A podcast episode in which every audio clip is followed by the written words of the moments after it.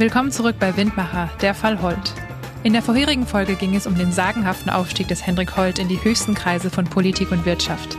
In dieser vorerst letzten Episode des Podcasts geht es um seinen Absturz.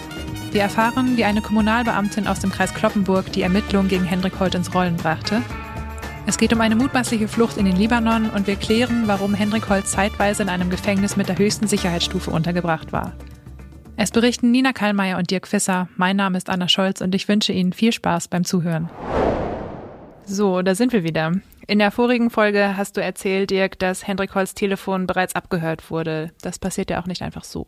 Nee, genau, da brauchst du als Ermittler einen richterlichen Beschluss. Der Richter muss sagen, jawohl, das ist angemessen, ihr dürft das Telefon ähm, überwachen. Und das wurde dann bei Hendrik und vermutlich auch bei den weiteren Beschuldigten getan. Man hat also mitgehört, über was man so gesprochen hat. Und die beiden waren sich ja anscheinend auch bewusst, dass sie abgehört wurden. Ob sie sich dessen bewusst waren, kann ich nicht so ganz genau sagen, aber es wurde bei diesem kleinen Verfahren da in Meppen, äh, wurden ja Auszüge aus der Telefonüberwachung vorgelesen, also was gesprochen wurde in den vergangenen Monaten der Ermittlungen und daraus ging hervor, dass man sich zumindest bewusst war, dass dieses Kartenhaus, das man da ja wohl errichtet hat, dass das vor dem Zusammenbruch steht. Da fielen so Sätze wie es ist ein Ritt auf Messerschneide und ähnliches. Werden wir gleich auch noch mal ein bisschen hören, dass dann die äh, Aktionen etwas überstürzter wurden von äh, Hendrik Holt und seinen Mitstreitern, will ich es mal so nennen. Aber wie kam diese Ermittlung überhaupt ins Rollen? Ja, da muss man schon ein Stückchen zurückgehen und ähm, das liegt mittlerweile mehrere Jahre dann zurück insgesamt, dass einer Kommunalbeamtin im Landkreis Kloppenburg auffiel, dass von ihr gefälschte Unterschriften im Umlauf sind, in denen es wohl um Windparkprojekte ging, also Unterschriften auf Dokumenten, in denen es um Windparkprojekte ging. Und diese Beamtin hat dann Anzeige erstattet und so ging das Ganze eigentlich los. Und bis zum, wenn man so möchte, bitteren Ende der Festnahme der Verdächtigen war das auch die einzige Anzeige in dem ganzen Komplex, die bei den Ermittlern eingegangen ist. Das heißt, sie war eigentlich die einzige, die erste, der aufgefallen ist. Von diesen vielen tausenden gefälschten Unterschriften, von denen wir schon gehört haben, es war die erste, die ans Tageslicht gekommen ist. Zumindest diejenige, die entscheidende, die dann die Ermittlungen ausgelöst haben, die dann zum Zusammenbruch des Kartenhauses geführt haben, ja. Gut, nach dieser Anzeige liefen dann erstmal die Ermittlungen und Hendrik Holt stand unter Beobachtung. Warum kam es dann genau im April letzten Jahres zur Festnahme? Ja, das ist spannend, eine spannende Frage. Offenbar ähm, spielten da zwei Dinge eine Rolle. Zum einen gingen die Ermittler davon aus, dass äh, es wieder eine Vertragsunterschrift geben sollte, vielleicht sogar gegeben hat, das wissen wir nicht so genau. Jedenfalls. Eine echte. Ja, in dem Sinne, als dass ein Partner von Hendrik Holt äh, ein Windparkpaket äh, sozusagen kaufen wollte und das natürlich dann unterschrieben hat, nicht in dem, aber in dem, in dem, nicht in dem Wissen, dass das Paket, was er da kaufen möchte, mhm. wohl in weiten Teilen oder vielleicht auch ganz frei erfunden ist.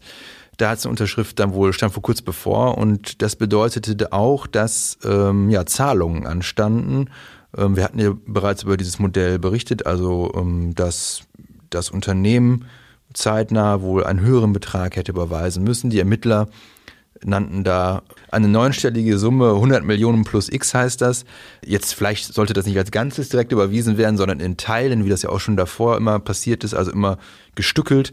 Äh, das ist alles nicht ganz klar. Äh, ist aber der eine Grund, warum ja von Ermittlerseite reingegrätscht wurde. Der andere ist, dass man wohl den Verdacht hatte, dass sich die äh, Beschuldigten absetzen könnten ins Ausland, dass sie sich also, wie man das so schön sagt, einer Strafverfolgung äh, in Deutschland entziehen könnten. Mhm. Da gab es wohl Hinweise aus der Telefonüberwachung, über die wir ja schon sprachen. Und wenn man sich diese lange Liste an Vorwürfen anguckt gegen Holt und äh, seine Mitbeschuldigten, dann taucht da auch Bestechung auf. Die steht im Kontext mit der angeblichen Beschaffung, das ist zumindest der Vorwurf von Diplomatenpässen. Offenbar planten, sollen Hendrik Holz sein und Heinz L., sich äh, ja einen Diplomatenstatus zu organisieren, der dann gleichbedeutend ist mit Schutz vor Strafverfolgung in Deutschland. Von was für Diplomatenpässen reden wir hier? Welches Land? Mutmaßlich ein afrikanisches Land. Und wenn man sich so ein bisschen die ganzen Ankündigungen nochmal vor Augen ruft, die die Holt-Gruppe so gemacht hat, äh, auch noch kurz vor der Festnahme kann man wohl davon ausgehen, dass es hier vermutlich um Simbabwe ging, denn Hendrik Holt und Heinz L. waren ja eigentlich noch kurz vor ihrer Festnahme in Simbabwe selbst und haben den dortigen Präsidenten getroffen, haben auch davor schon in Berlin äh, den Finanzminister des Landes getroffen und vermutlich ging es um oder geht es um Simbabwe bei diesen gefälschten Pässen. Das heißt, der Plan hätte gewesen sein können, diese exorbitant hohe Summe zu kassieren und mit den Diplomatenpässen sich abzusetzen. Das befürchten oder haben zumindest befürchtet die Ermittler und haben deswegen ja die Handschellen äh, klicken lassen in Berlin und andernorts. Äh, ob das dann so gewesen wäre, Hendrik Holt selbst hat das bestritten in, dem, in diesem Kleinverfahren in Meppen, hat er gesagt, dass dem nicht so gewesen sei äh, und hat darauf verwiesen, dass er ja auch weiter nach Deutschland gemusst hätte, um weitere ja, äh, Geschäftstätigkeiten zu unternehmen. Und ein interessanter Aspekt dabei ist, der vielleicht eher für Hendrik spricht in dieser Situation, aus der Telefonüberwachung wissen die Ermittler wohl, dass man sich auch schon ein Diplomatenfahrzeug ausgeguckt hatte. Also ein äh, Fahrzeug, das dann mit diesem Diplomatenstatus auch versehen wird, besonderes mhm. Nummernschild, ein Aufkleber am Auto, damit auch alle sehen, hier fährt ein Diplomat.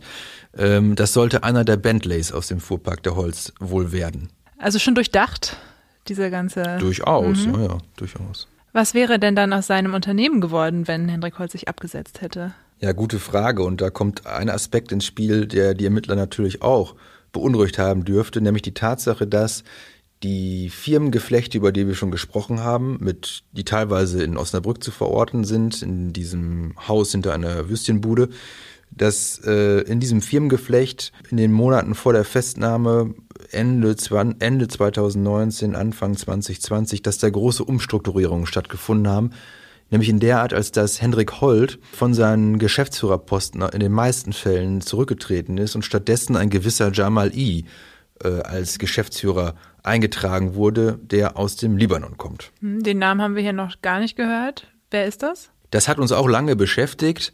Ähm, wir sind dann zu dem Punkt gekommen, dass äh, haben das dann in dem Mapner Verfahren erfahren, weil nämlich Hendrik Holt dazu befragt wurde, wer war eigentlich dieser Jamal mhm. Der sie da ersetzen sollte. Also der als Ersatz auftreten sollte für einen nach eigener Darstellung einen der erfolgreichsten Windparkentwickler Deutschlands und darüber hinaus.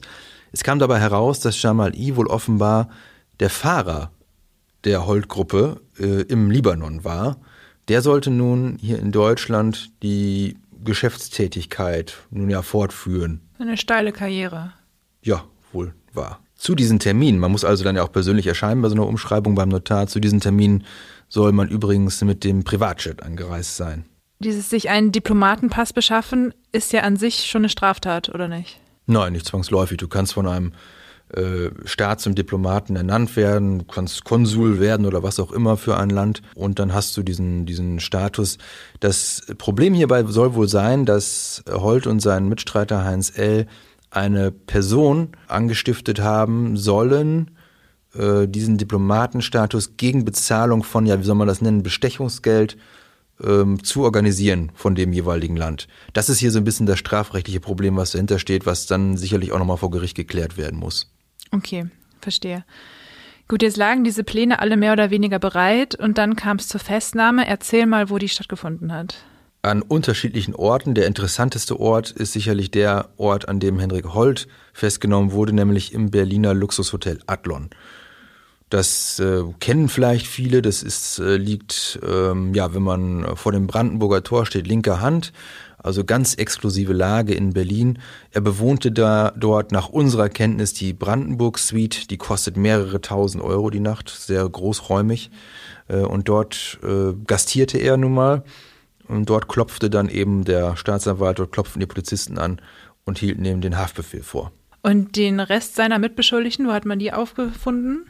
Das können wir nicht so genau sagen, aber es ist bekannt, dass deutschlandweit Durchsuchungen am Tag der, der Festnahme von Henrik Holl stattgefunden mhm. haben. Äh, unter anderem auch in der Familienvilla in Bakum, ähm, wo eben, soweit wir wissen, nicht nur eine Festnahme stattgefunden haben könnte, äh, sondern eben auch gleich äh, Sachwerte sichergestellt worden sind. Also äh, die Taschen, der Schmuck, Möbel äh, und Fahrzeuge.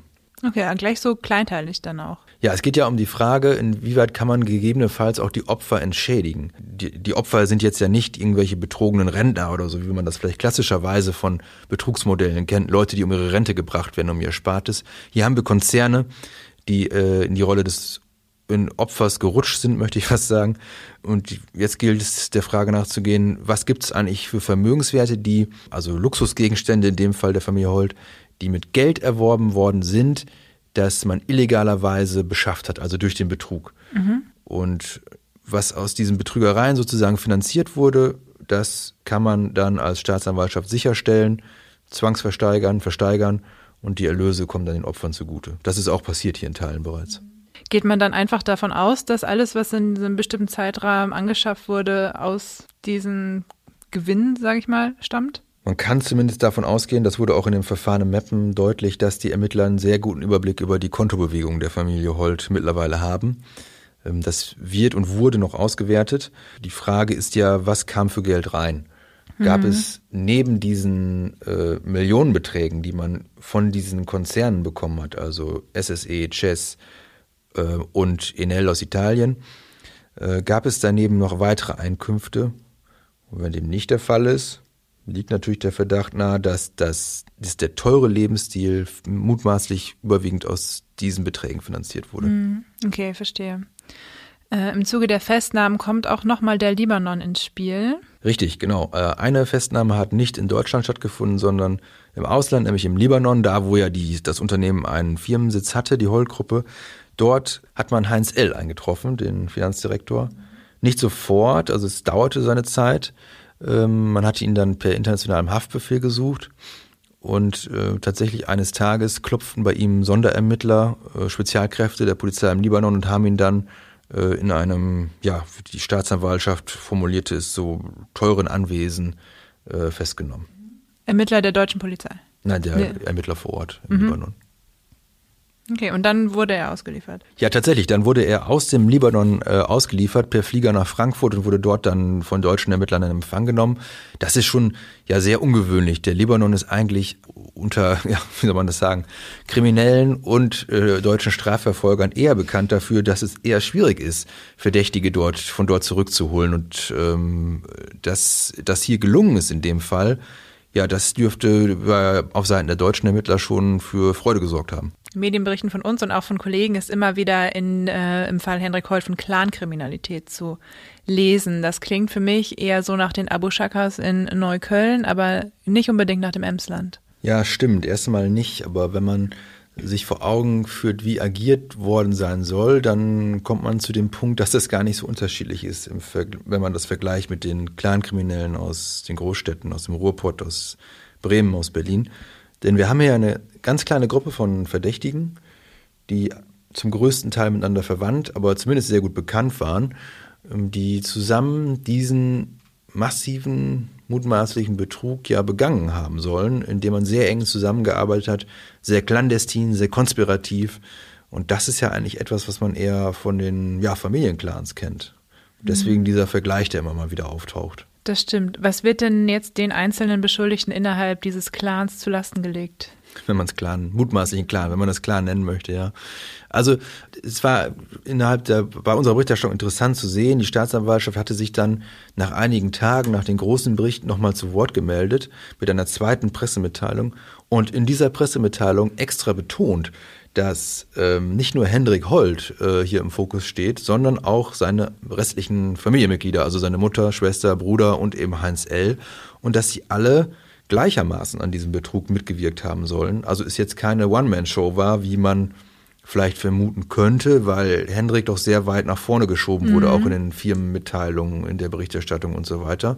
Nein, es waren alle in irgendeiner Art und Weise daran beteiligt und alle auch in entscheidender Art und Weise beteiligt. Das heißt, den droht auch allen ein ähnliches Strafmaß? Das wird sich dann zeigen, zeigen müssen, aber äh, die Aufgaben waren ja essentiell, wenn wir uns vor Augen führen, dass der Bruder von Hendrik zum Beispiel wohl dafür zuständig, für das Technische zuständig gewesen sein soll, der mhm. die Computerkenntnisse gehabt haben soll, äh, um ja Unterlagen zu manipulieren, äh, Unterschriften unter Unterlagen zu setzen, dann ähm, ja kann man zumindest davon ausgehen, dass allen doch empfindliche Strafen drohen. Jetzt sind aber seine Geschwister und seine Mutter nicht mehr in der Untersuchungshaft, ähm, Heinz L. und Hendrik Holt allerdings schon. Warum dürfen die nicht raus? Ja, gute Frage. Also ähm, es ist ja so, die Mutter, der Bruder und die Schwester durften die Untersuchungshaft Untersuchungshaft verlassen, nachdem sie auch Geständnisse abgelegt haben, ähm, die nach Auffassung der Ermittler wohl glaubwürdig und auch umfassend sind. Dann durften die unter Auflagen raus. So eine mhm. Auflage kann zum Beispiel sein, dass man sich dann regelmäßig melden muss oder was auch immer. Also dass sichergestellt ist, dass man nicht, wenn man das so platt sagen will, abhaut. Hendrik Holt hat nun auch ein Geständnis abgelegt, ebenfalls glaubwürdig, ebenfalls wohl umfassend. Mhm. Und nichtsdestotrotz sitzt er noch in der Untersuchungshaft. Das hat uns natürlich auch interessiert, warum eigentlich? Wo soll der hin? Mhm. Und warum soll er fliehen? Das ist ja der Grund, warum man in Untersuchungshaft genommen wird, dass man sich eben nicht den Strafverfolgern entziehen kann. Hier dürfte ein Grund sein, dass ähm, die Ermittler wohl davon ausgehen, dass irgendwo noch ein paar Millionen Euro liegen, die bislang ah. nicht gefunden worden sind. Okay. Äh, und man möchte natürlich verhindern, dass die verschwinden. Aber hätte theoretisch da nicht der Rest seiner Familie auch Zugriff zu? Das kann ich nicht sagen. Also weiß ich ehrlich gesagt nicht, ob die das hätten. Aber zumindest hat die Staatsanwaltschaft den Verdacht, dass dieses Geld noch irgendwo liegt. Mhm. Und das Geld hätten die natürlich gerne, würden die natürlich gerne sichern. Zumal es sich ja um mehrere Millionen Euro handeln soll. Naja, und es bestünde also ein guter Grund für Hendrik unterzutauchen, wenn er dann in Freiheit käme. Und das will man natürlich verhindern. Er sieht das natürlich selbst vermutlich anders. Ich mir vorstellen. Er saß übrigens ja nicht nur einfach in Untersuchungshaft, sondern zeitweise nach seiner Festnahme sogar auf der Hochsicherheitsstation im ähm, Gefängnis in Oldenburg. Das Gefängnis in Oldenburg ist ein, eines der Gefängnisse in Niedersachsen mit der höchsten Sicherheitsstufe. Mhm. Da sitzen Terroristen, sitzen da Verurteilte, äh, Schwerstkriminelle insgesamt und mittendrin eben seit April auch Hendrik Holt und zeitweise auf der Sicherheitsstation, äh, in der man ausschließlich Kontakt hat zu den äh, zum Personal, aber nicht zu Mitgefangenen. Wie ist er da gelandet? Die Ermittler hatten wohl den Verdacht, dass, oder hatten Hinweise, so muss man das wohl sagen, Hinweise darauf erhalten, dass Hendrik Holt aus dem Gefängnis befreit werden sollte. Woher kamen diese Hinweise? Soweit wir wissen, kamen diese Hinweise aus anderen Ermittlungsverfahren. Da haben Behörden Zugriff erhalten, also Ermittlungsbehörden Zugriff erhalten auf äh, Chatprotokolle von Kriminellen und haben das ausgewertet und sind dabei wohl offenbar auf den Namen Hendrik Holt gestoßen, der ähm, bis dato für die eigentlich gar keine Rolle spielte. Und die haben die Hinweise dann, zwei Hinweise sollen es sogar gewesen sein, weitergereicht an die Staatsanwaltschaft in Osnabrück und gesagt, guck mal, derjenige, den ihr hier strafrechtlich verfolgt, der kommt bei uns äh, in diesen Chatprotokollen vor. Mhm. Und daraufhin ist dann eben angeordnet worden, dass Hendrik Holt in, auf dieser Hochsicherheitsstation erst einmal untergebracht wird. Okay, wenn man dachte, er steht mit diesem anderen Kreis irgendwie in Verbindung. Nee, das ist eines dieser vielen, vielen kuriosen Details an diesem Fall insgesamt. Henrik Holt wusste offenbar gar nichts von diesen Plänen. Wie dann eben diese Kriminellen darauf kamen, ihn zu befreien, das bleibt vielleicht ja eines der befreien großen zu wollen. befreien zu wollen, wohlgemerkt, genau. Das bleibt vielleicht eines der großen Geheimnisse dieses Verfahrens, das vielleicht nie geklärt werden wird.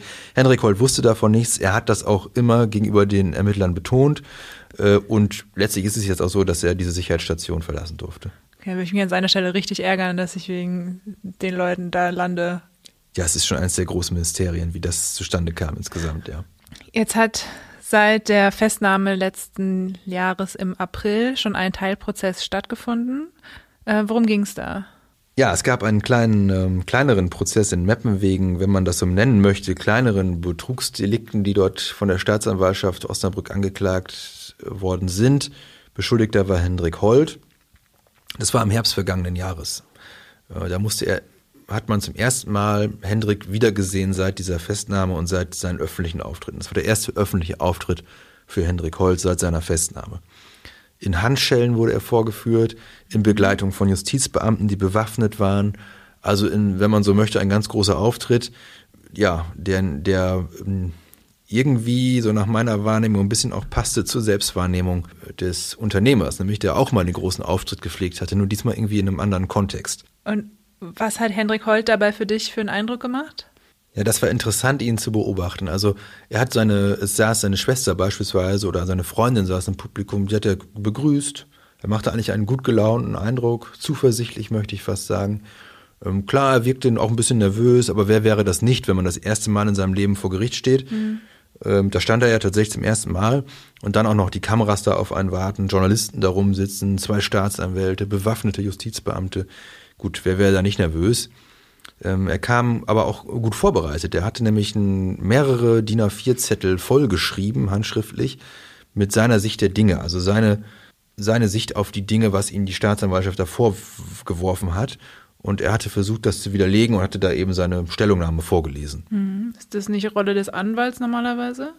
Das kann man sich aussuchen. In vielen Fällen macht das der Anwalt. In dem Fall hat das Hendrik selbst gemacht. Ist Heinz L. bei diesem Prozess auch aufgetaucht? Ja, der war als äh, Zeuge geladen.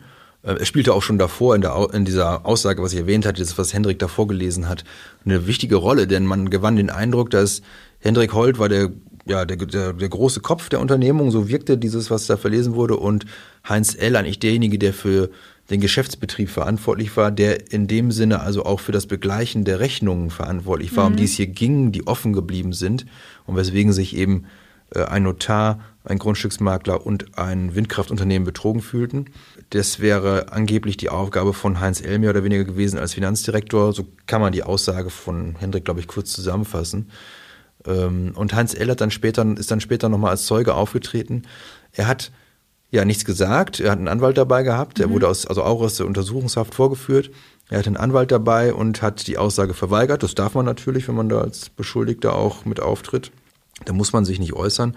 Aber interessant war, wie er aufgetreten ist. Er kam nämlich, hatte nämlich was in der Hand, äh, und zwar eine Bibel. Mhm. Warum auch immer, aber er kam mit der Bibel in die Hand in den Gerichtssaal. Und er wirkte auch optisch, also im Gegensatz zu Hendrik, den man sofort wiedererkannt hat, der auch, wie ich schon sagte, selbst, selbstbewusster auftrat, wie man es eigentlich von ihm gewohnt war. Im Gegensatz zu Hendrik, also es war, er war nicht wieder zu erkennen im Vergleich zu dem Heinz L., den man mhm. von den Werbevideos des Unternehmens kannte. Kurzgeschorene Haare, deutlich abgemagert, trat er da auf und es fiel auf, dass er doch ja den Blickkontakt zu Hendrik eigentlich scheute. Der, ihn, der war durchaus, ja, ich möchte fast sagen, überrascht offenbar von dem Anblick von Heinz mhm. L. Der hat ihn ja auch seit Monaten da nicht gesehen. Das erste Mal, dass er jetzt wieder ihn zu Gesicht bekam. Und die beiden hatten ja ein enges Verhältnis vorher. Äh, großväterlich wird das ja oft beschrieben. Da sah er dann halt seinen Kompagnon äh, zum ersten Mal seit Monaten wieder und war, glaube ich, überrascht über den Zustand, in dem er sich befand. Also der Heinz mhm. L. Und wirkte das wie, wie so eine Rolle, mit der Bibel da aufzutauchen, glaubst du? Oder gab es da wirklich eine Läuterung? Tja, äh, ganz schwer zu, zu deuten. Dafür habe ich Heinz L. auch, hätte man Heinz L. vielleicht vorher mal treffen müssen. Wir kennen ihn jetzt nur aus Videos, aber äh, Geschäftspartner von ihm sagen durchaus, dass er ein gewisses unterhalterisches Talent hatte. Äh, ob das jetzt hier eine Rolle spielt, weiß ich nicht, kann ich nicht sagen. Okay, wir werden das weiter beobachten. Genau. Was hat Hendrik Holt denn jetzt zu erwarten? Ja, was hat ähm, Hendrik Holt jetzt zu erwarten? Das ist sicherlich in erster Linie der, der erste Prozess, der jetzt auf ihn zukommen wird. Die Staatsanwaltschaft ist dabei, die erste Anklage vorzubereiten aus dem Hauptprozess. Ähm, da wird ein Teil aus dem großen Verfahren und den vielen ähm, Dingen, über die wir gesprochen haben, rausgelöst werden und ähm, dann vom Landgericht in Osnabrück ähm, das erste Mal verhandelt. Das wird jetzt sicherlich so der, der nächste Step sein. Da wird ähm, Hendrik dann auch auf den auf Hans L. das erste Mal dann wieder treffen und sich sicherlich mit ihm zusammen dann verantworten müssen. In Meppen war er der einzige Angeklagte in dem Fall. Mhm. Von was für einem Strafmaß sprechen wir hier? Das ist schwer zu sagen. Ähm, wenn man sich anguckt, wie alt er ist, kann es sicherlich sein, dass er vor seinem 40. Geburtstag ähm, wieder raus sein könnte. Aber mit einer Haftstrafe wird er schon rechnen müssen. Ja, an dieser Stelle hätten wir eigentlich gerne jetzt ein Interview mit dem Anwalt von Hendrik Holt äh, eingefügt, was wir Anfang Februar geführt haben. Und Ende Februar kam dann aber leider die Nachricht, dass sich Hendrik Holt von diesem Anwalt getrennt hat. Von daher an dieser Stelle können wir da nicht weiter drauf eingehen. Stimmt, Hendrik Holt hat sein Anwaltsteam neu aufgestellt, was zu diesem Zeitpunkt sicherlich überraschend ist oder war, eben wie Nina ja schon sagte. Äh, die es stand steht unmittelbar vor der Anklageerhebung das Ganze. Das ist dann eher ungewöhnlich, zu dem Zeitpunkt sich neue Anwälte zu suchen. Wir haben jetzt in erster Linie sehr viel über Hendrik Holt und über im weitesten Sinne die mutmaßlichen Täter geredet in diesem Fall. Aber wie steht es eigentlich um die Opfer? Und warum hören wir hier niemanden im Original, der von Hendrik Holt getäuscht wurde? Bei tausenden gefälschten Unterschriften, da muss es doch viele Menschen geben, die betroffen sind. Es gibt viele Menschen, die betroffen sind, aber wenige, ähm, die tatsächlich öffentlich darüber reden. Also viele, die mit uns im Hintergrund ähm, natürlich darüber gesprochen haben, ähm, die wir über die, die Zeit auch begleitet haben, immer wieder gesprochen haben, aber die eben nicht sonderlich erpicht drauf sind, äh, öffentlich aufzutreten. Aber warum denn? Das wird ganz unterschiedliche Gründe haben. Zum einen ist es noch ein laufendes Verfahren. Das ist das, was wir von den Energiekonzernen zum Beispiel immer wieder hören.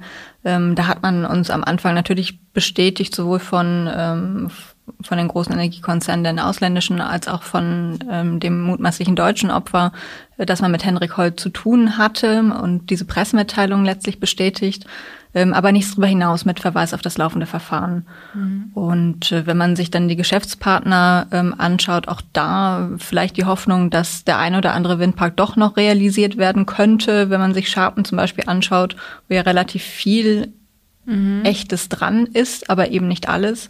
Und sicherlich auch eine gewisse Scham, dass man auf diesen äh, Jungspund, ähm, den Unternehmer, ähm, hereingefallen ist. Hm, ja, es gab ja viele große Unternehmen, die sich auch mit Hendrik Holt äh, ins Rampenlicht gestellt haben und mit dem wir in die Öffentlichkeit gegangen sind. Wir können mal kurz in ein kleines Video reinhören, wo ein Vertreter von Nordex die Zusammenarbeit mit der Holt-Gruppe lobt. Für Nordex hat eine verlässliche Partnerschaft einen immensen Stellenwert. Da haben wir die Holt Holding schätzen gelernt. Wir haben die Holt Holding als äußerst äh, fairen, kompetenten, aber auch risikobereiten Partner kennengelernt, der fähig zu schnellen Entscheidungen ist. Das ist jetzt schon mal ein großes Lob von einem seriösen Konzern, würde ich mal sagen. Richtig, Nordex ist einer der großen Player, ähm, wenn es um Windanlagen geht. Äh, wenn man sich die Pressemitteilung anschaut, ähm, haben ähm, Hendrik Holt und Nordex einen Rahmenvertrag geschlossen gehabt über mehr als 100 Windkraftanlagen, die gebaut werden sollten, vor allem im Norden ähm, da sind die meisten Projekte, aber auch in Brandenburg ähm, sollten Anlagen entstehen, 13 Windparks insgesamt. Wenn man in, jetzt mit ein bisschen Rückschau ein paar Jahre später nachfragt, ähm, wurde uns von Nordex bestätigt, dass da kein einziges Windrad ausgeliefert wurde. Dass in dieses Video inzwischen vielleicht auch ein bisschen unangenehm ist. Das, davon ist auszugehen. Zum damaligen Zeitpunkt natürlich, wenn man sich vor Augen führt, du sagtest ja weit über 100 Windräder, über die man da einen Vertrag geschlossen hat zum damaligen Zeitpunkt natürlich diese Pressemitteilung, die offenbar nicht abgestimmt war zwischen Holt und mhm. Nordex, so unser Kenntnisstand, war das natürlich nicht zum Schaden von Nordex als Aktiengesellschaft. Das ist, klingt natürlich gut, so und so viele Windräder verkauft, zumal in einer Zeit, wir hatten schon drüber gesprochen, in der eigentlich de facto nichts verkauft wurde, mhm. in dem der deutsche Markt am Boden lag. Aber es ist für mich so ein bisschen symptomatisch, diese Pressemitteilung, dass das niemandem aufgefallen ist. Ähm, auch die Tatsache, dass eben angekündigt wurde, wo diese Re Winderräder gebaut werden sollen letztlich. Mhm. Und in welchem kurzen Zeitfenster, auch dazu machte diese Pressemitteilung ja Angaben, äh, ist für mich eigentlich unverständlich, dass da niemand hellhöriger geworden ist in der Branche selbst. Ja, stimmt, das zieht sich eigentlich hier so durch diesen Fall durch. Äh, ich glaube, jede dritte meiner Frage hätte sein können, aber wieso ist es das niemandem aufgefallen zu dem Zeitpunkt? Ähm, und klar kann man in der Rückschau immer sagen, ja, das war doch klar. Aber ich glaube, da wäre es auch in der, äh, in der Gegenwart klar gewesen, dass das nicht ganz sein kann. Da können wir mal drauf schauen. Also die Pressemitteilung ist aus 2018 ähm, gebaut werden sollte ab 2019. Das heißt, letztlich hätten die Genehmigungen soweit vorliegen müssen, um diesen Windpark realisieren zu können. Und wenn man sich die mutmaßlichen Projekte der Holt Holding anschaut, dann war sicherlich zu dem Zeitpunkt äh, keines der Projekte so weit fortgeschritten, dass ein Baubeginn kurz bevorstand.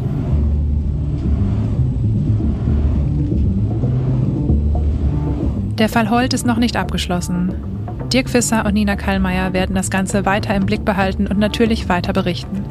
Verfolgen können Sie die Berichterstattung der beiden auf unseren Plattformen noz.de, shz.de und svz.de. Und auch diesen Podcast werden wir fortführen, sobald es neue Erkenntnisse und Entwicklungen gibt. Also am besten abonnieren Sie diesen Podcast auf der Plattform Ihrer Wahl, dann verpassen Sie auch nicht, wenn es weitergeht.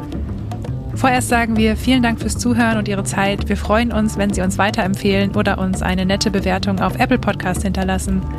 Wenn Sie noch weiteres Feedback, Fragen oder Anmerkungen haben, dann schicken Sie uns gerne eine E-Mail an audio.noz-digital.de. Wir freuen uns immer, von Ihnen zu hören. Machen Sie es gut und hoffentlich bis zum nächsten Mal.